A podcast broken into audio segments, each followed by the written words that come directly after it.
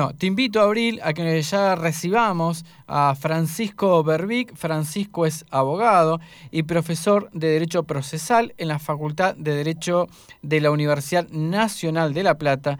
Y además, en el caso de Francisco, es integrante de la Coordinadora de Abogados de Interés Público, la sigla Skype. Francisco te saluda, Abril Lagos y Marcos Muñoz. Buenas tardes, ¿cómo estás? Buenas tardes, ¿cómo están? Muchas gracias por el llamado. No, no, de nada, gracias a vos, Francisco, un gusto que estés con nosotros. Eh, bueno, la razón, el motivo, eh, tiene que ver con que vos, juntos a otros abogados y a, otros, y a otras personas, eh, se han tomado eh, el trabajo eh, a destajo, remarla en dulce leche, lo vamos a decir popularmente, para obtener en principio información de las condiciones legales y administrativas del empréstito durante el gobierno de Mauricio Macri ante el Fondo Monetario Internacional. Estamos hablando de un numerito muy chiquitito, 57 mil millones de dólares, el, el mayor crédito otorgado en la historia del Fondo Monetario Internacional a un Estado. Entonces, nosotros hablamos hace un tiempo con un abogado también y docente de la Universidad Nacional del Comahue, el profesor eh, Juan Justo. Eh, él también explicó la situación, pero ahora queremos conocer y, obtener información de actualidad. ¿Por dónde pensás vos que eh, es importante eh, abordar este tema hoy aquí con nosotros? Bueno, eh, como, como vos comentabas, el trabajo que hicimos desde la coordinadora, acompañando al Movimiento Nacional de Empresas Recuperadas y en un tramo también con el Centro de Estudios para la Integración Financiera, fue una investigación que comenzó en junio del 2018 cuando tomamos noticia por, por los diarios de que Argentina había vuelto al Fondo Monetario Internacional. Eh, frente a esa noticia, en un primer momento, no sé si recordarán, pero la, la, primera gran discusión que se dio fue que esto tenía que pasar por el Congreso de la Nación, sí, claro. con lo cual nosotros estábamos de acuerdo desde ya, pero el de que eh, había una ley, la ley de administración financiera, uh -huh. que permitía que Argentina tomara este tipo de compromisos internacionales cuando Argentina era eh, parte de la entidad multilateral que lo entrega y bueno, Argentina es parte del Fondo Monetario. Entonces, había una ley que lo autorizaba, nosotros creíamos que esa ley era inconstitucional, pero eh, decidimos poner el foco en otra cosa, que, que por ahí fue una pregunta que, que, antes no se había hecho, que es básicamente cómo llegamos hasta acá, ¿no? Independientemente de, de quién lo podía tomar, nosotros dijimos, bueno, hay una ley que lo habilita, es inconstitucional, habría que discutir la inconstitucionalidad, ok, uh -huh. ponele que el Poder Ejecutivo lo podía hacer, lo que nosotros nos preguntamos fue cómo lo hizo porque nos llamaba mucho la atención que después de que Mauricio Macri había declarado en reiteradas oportunidades que volver al Fondo Monetario Internacional no era una opción, eh, de un día para el otro, eh, hoy sabemos que ya estando prácticamente en una situación de default, en tres semanas nada más el ministro de Economía Duhovne viajó a Washington y volvió, según nos informaba el diario La Nación, con las negociaciones cerradas y el acuerdo efectivamente otorgado y aprobado por el Fondo Monetario Internacional. Sí, algo en tiempo histórico también la aprobación de ese crédito que estamos hablando, que es el crédito de mayor monto en la historia que el Fondo Monetario Internacional le da a un Estado. Un crédito además, como vos bien decís, eh, implicaba el 61% de los recursos del fondo, algo absolutamente extraordinario. El fondo puede otorgar eh, créditos en términos excepcionales y lo aprueba su, su comité ejecutivo, digamos. Sí. Eh, y acá la excepción se dio no solamente en cuanto al monto, que es 18 veces más de la cuota que Argentina tenía habilitada para pedir, sino que además se dio violando totalmente el, el, el, deber de debida diligencia que tiene cualquier acreedor antes de prestarle plata a cualquier deudor. ¿Y cuáles serían esos deberes, Francisco? Y el deber de debida diligencia implica básicamente para una entidad como el Fondo Monetario Internacional eh, saber qué es lo que pasa con la balanza de pagos del país. No nos olvidemos que el estatuto del fondo reitera en más de 15 oportunidades que las finalidades de los créditos del fondo son para ayudar a los países a equilibrar sus balanzas de pagos. Bueno, sí. Argentina tiene una ley de administración financiera, esta que te comentaba, sí. que en su artículo 61 impone como un deber, ¿sí? Ineludible, antes de tomar este tipo de créditos por parte del Poder Ejecutivo, la intervención del Banco Central para que emita un dictamen sobre el impacto en la balanza de pagos, uh -huh. que no es otra cosa que medir la sostenibilidad de la deuda, esto claro. es si se puede pagar o no se puede pagar los vencimientos. Uh -huh. Este dictamen no existió, y no existió porque nosotros lo que pudimos demostrar con un trabajo que ya lleva tres años y medio, sí. pero para abril del año 2019 nosotros pudimos obtener con una serie de acciones administrativas y judiciales, pudimos obtener el expediente en el cual están los papeles, ¿no? De cómo se llevó el crédito con el fondo. Y lo que nos encontramos fue escandaloso porque el expediente se armó, ¿sí? Se armó nueve días después de firmar la carta de intención y una semana después de que nosotros promovimos la primera demanda con, con el Vasco Murúa del Movimiento Nacional de Empresas Recuperadas. Permitime hacerte otra pregunta. Entonces, el expediente se arma a posterior de, la, de, que ese dinero ingresara al Estado Nacional Argentino. No todavía, se, se, arma después de que el Estado, eh, cuando digo el Estado, y acá hay otro tema que también podríamos conversar, que sí. firmó, ¿no? cuando se firma la carta de intención por parte del ministro de Hacienda, por entonces Duhovne y Sturzenegger. Esa fue por las 50.000, después se amplió tres meses después por 7.100 millones de dólares más, donde firmó Duhovne y por entonces ya estaba Sanleri como presidente del Banco Central. Eh, eso, como, digamos, no hubo además decisiones efectivas. Hay una carta de intención que manifiesta la voluntad del Estado de endeudarse pero no hay ni una resolución del Ministerio de Hacienda, no hay una resolución del directorio del Banco Central y no hay lo que debería haber, que es un decreto presidencial. Otra pregunta, permíteme hacerte. El Congreso de la Nación está, eh, en, hasta el momento no, no ha sido mencionado en tu, en, tu, en tu enunciación, digamos. Quiero decir, si se piden 57 mil millones de dólares, ¿no sería lógico que como mínimo el Congreso Ah, pensemos que en el Congreso están los diputados nacionales y los senadores que representan directamente a los gobernadores. ¿No debería haber habido una bala ahí de, parte del Congreso o un rechazo?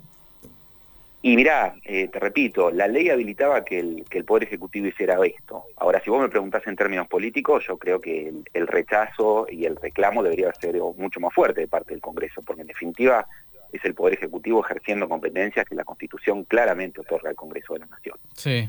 Hubo, hubo, hubo un movimiento importante ya durante esta gestión, hace cosa de un año, fue la ley de deuda, que ahora sí, este crédito, esta deuda que se está renegociando, eh, para poder ser aprobada internamente va a tener que pasar por el Congreso gracias a la modificación de esta ley que te decía, que en el año 2018 le permitió al Ejecutivo hacerlo. Pero además tengan en cuenta ustedes que adentro del Congreso funciona la Comisión Bicameral de seguimiento permanente de deuda externa de la Nación, que es una comisión integrada por legisladoras y legisladores de las dos cámaras del Congreso y que tiene por función investigar esto.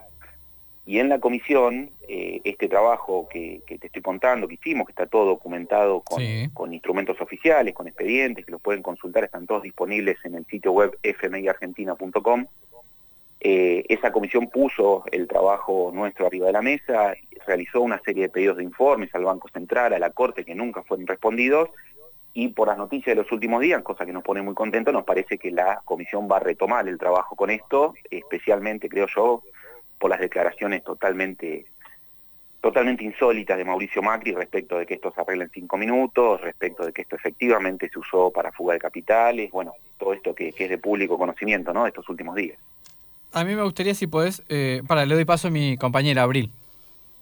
No, Francisco, yo te quería consultar este, con esto que, mencionabas, que la, información que salió en los últimos días a partir de las declaraciones del expresidente Mauricio Macri, em, ¿cómo, cómo, qué expectativas hay o cómo serían los procedimientos? Porque además esto es eh, insólito, es inédito eh, y no hay antecedentes como para decir eh, más o menos algún camino en ese sentido, ¿no?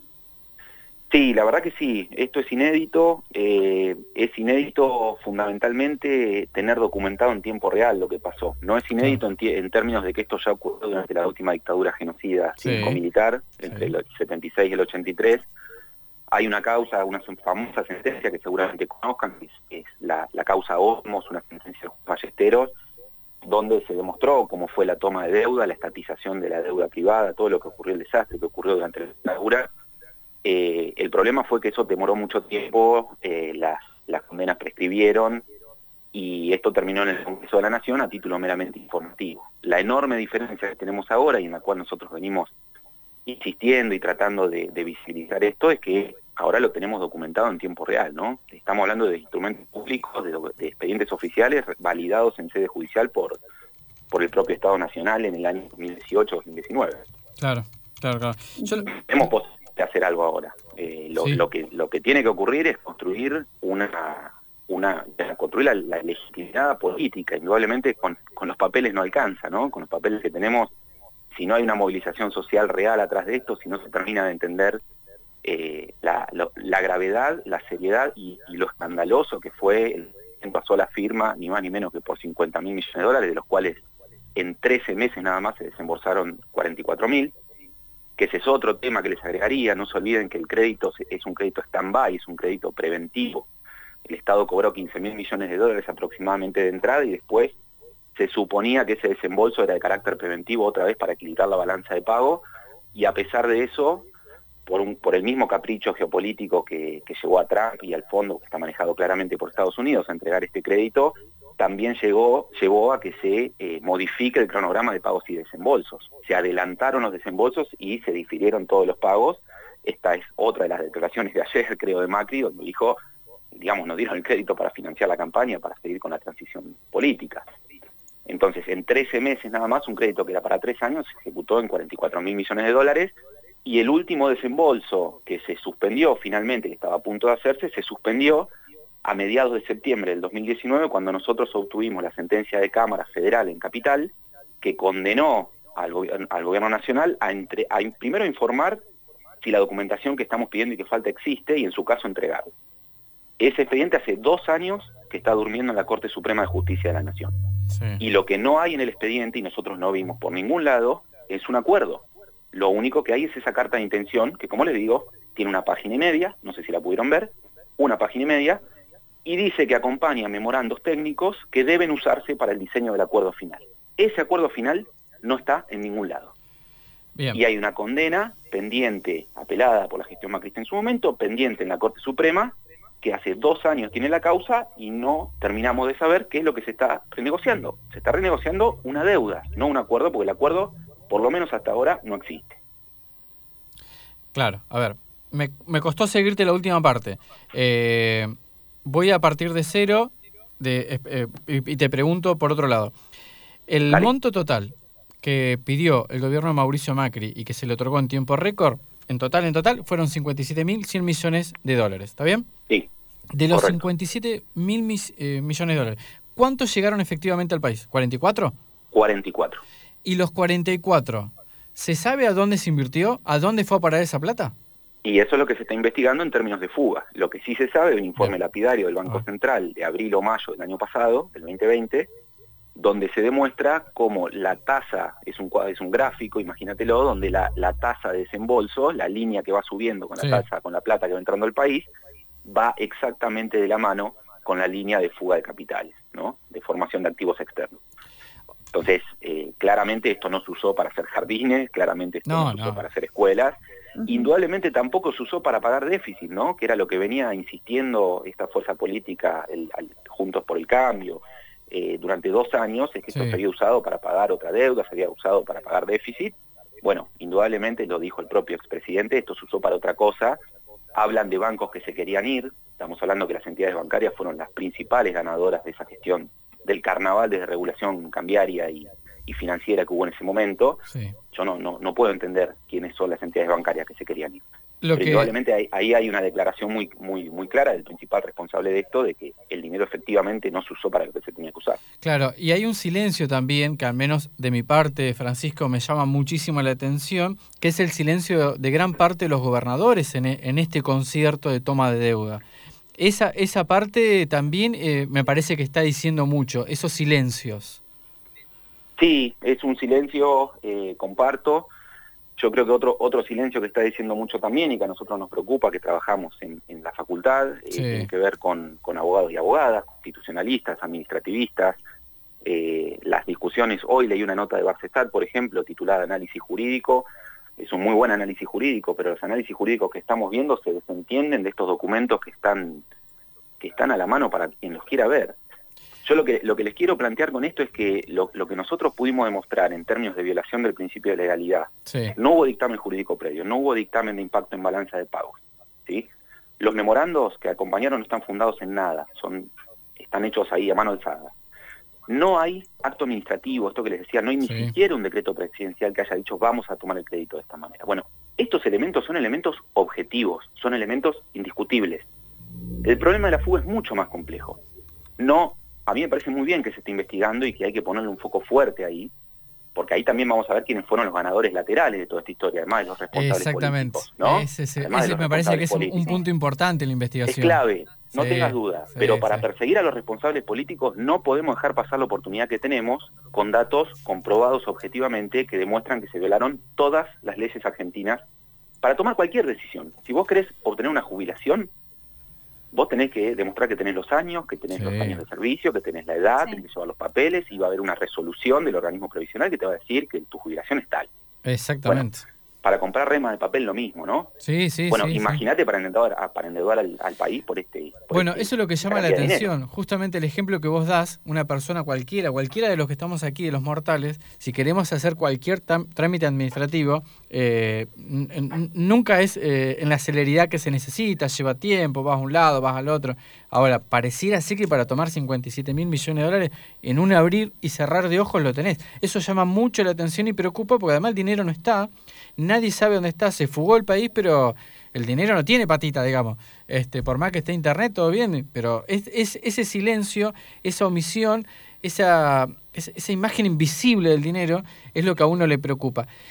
Y bueno, sí, ojo, ojo Marcos, que también es, eh, es una imagen invisible, vos como decís no tiene patitas, pero gracias a internet es una imagen invisible, pero totalmente trazable. Sí, Digamos, las huellas Hay huella, la huella digital está. entonces yo creo que como sociedad tenemos que exigir mucho más de lo que se está haciendo para investigar, no solo en una causa penal y en las causas civiles que se iniciaron, sino también desde el propio Estado, ¿no? Bueno, sí, eh, a eso, a ver, yo, eh, totalmente, Francisco, acordamos, y ya que estamos y ustedes están en el tema, han tenido, yo sé que están muy concentrados en esto, pero han tenido o alguien de los integrantes de este equipo la posibilidad de ver qué tipo de tratamiento se ha dado a este tema en los medios, al menos en los medios de mayor impacto a nivel nacional, porque viste que se habla mucho de, se habló mucho de Wanda y de Cardi, pero de este tema no se habló nada, ¿viste? Es que nos tienen un poco estupidizados y nosotros nos dejamos, esa es la verdad. Eh, de esto se ha tratado muy poco en medios. Eh, yo te diría que una de las personas que más atención nos prestó y que más seriamente ha tomado esto es eh, Sayat, Alfredo economista y periodista de Página 12. obvio. Desde, desde la nota que publicó Flojo de Papeles, que es de mayo del año 2019, un mes después entendió muy rápido todo esto eh, y nos acompañó en las jornadas que hicimos con motivo de los tres años de trabajo, hizo una exposición hermosa poniendo en valor nuestro trabajo, pero después la verdad que es muy poco, hemos trabajado mucho nosotros con comunicación, con radios cooperativas, con radios del interior, eh, tratando de visibilizar, de visibilizar esto, pero eh, es como el elefante, ¿no? Como esa frase del elefante blanco dentro de la habitación que nadie quiere ver. Nosotros no terminamos de entender por qué no se capitaliza con mucha más fuerza esto, porque te repito, estamos hablando de hechos objetivos, probados documentalmente con instrumentos públicos validados en sede judicial. No estamos hablando de hipótesis, de especulaciones de fuga, que, es la, que las hubo, te repito, las hubo.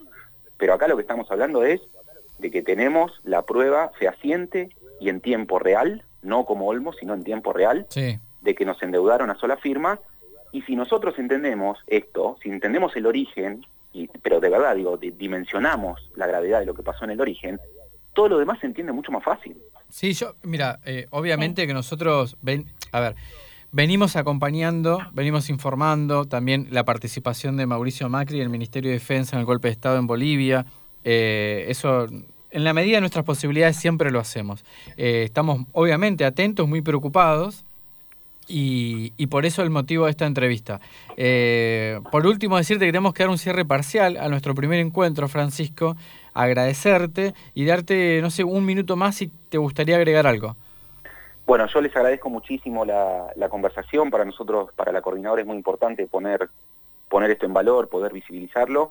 Y creo que un poco el desafío, es muy importante el trabajo que están haciendo y el desafío que tienen comunicadores y comunicadoras es tratar de simplificar, ¿no? Porque parece que esto es el Fondo Monetario Internacional, de algo tan grande, de algo tan lejano, la financia internacional, sí. pero esto tiene un impacto muy concreto en la inflación, esto tiene un impacto muy concreto en el trabajo, en la industria. Sí. Hay que trabajar por ahí lograr que la gente Exactamente. Sí, sí. Y hay que lograr que abramos los ojos. Compartimos, compartimos el criterio. Eh, parece muy abstracto lo que pasó, pero en realidad tiene un impacto en la vida cotidiana de todos nosotros y, y no solamente afecta al salario, sino a la cantidad de empresas que fueron cerrando, las condiciones de vida que fueron en picada, ¿viste? Y eso hay que, hay que ponerlo al descubierto porque uno escucha declaraciones de personas que se van a presentar o se presentan y, y parece que nunca hubiesen gobernado y no se hacen cargo de lo que pasó, ¿no?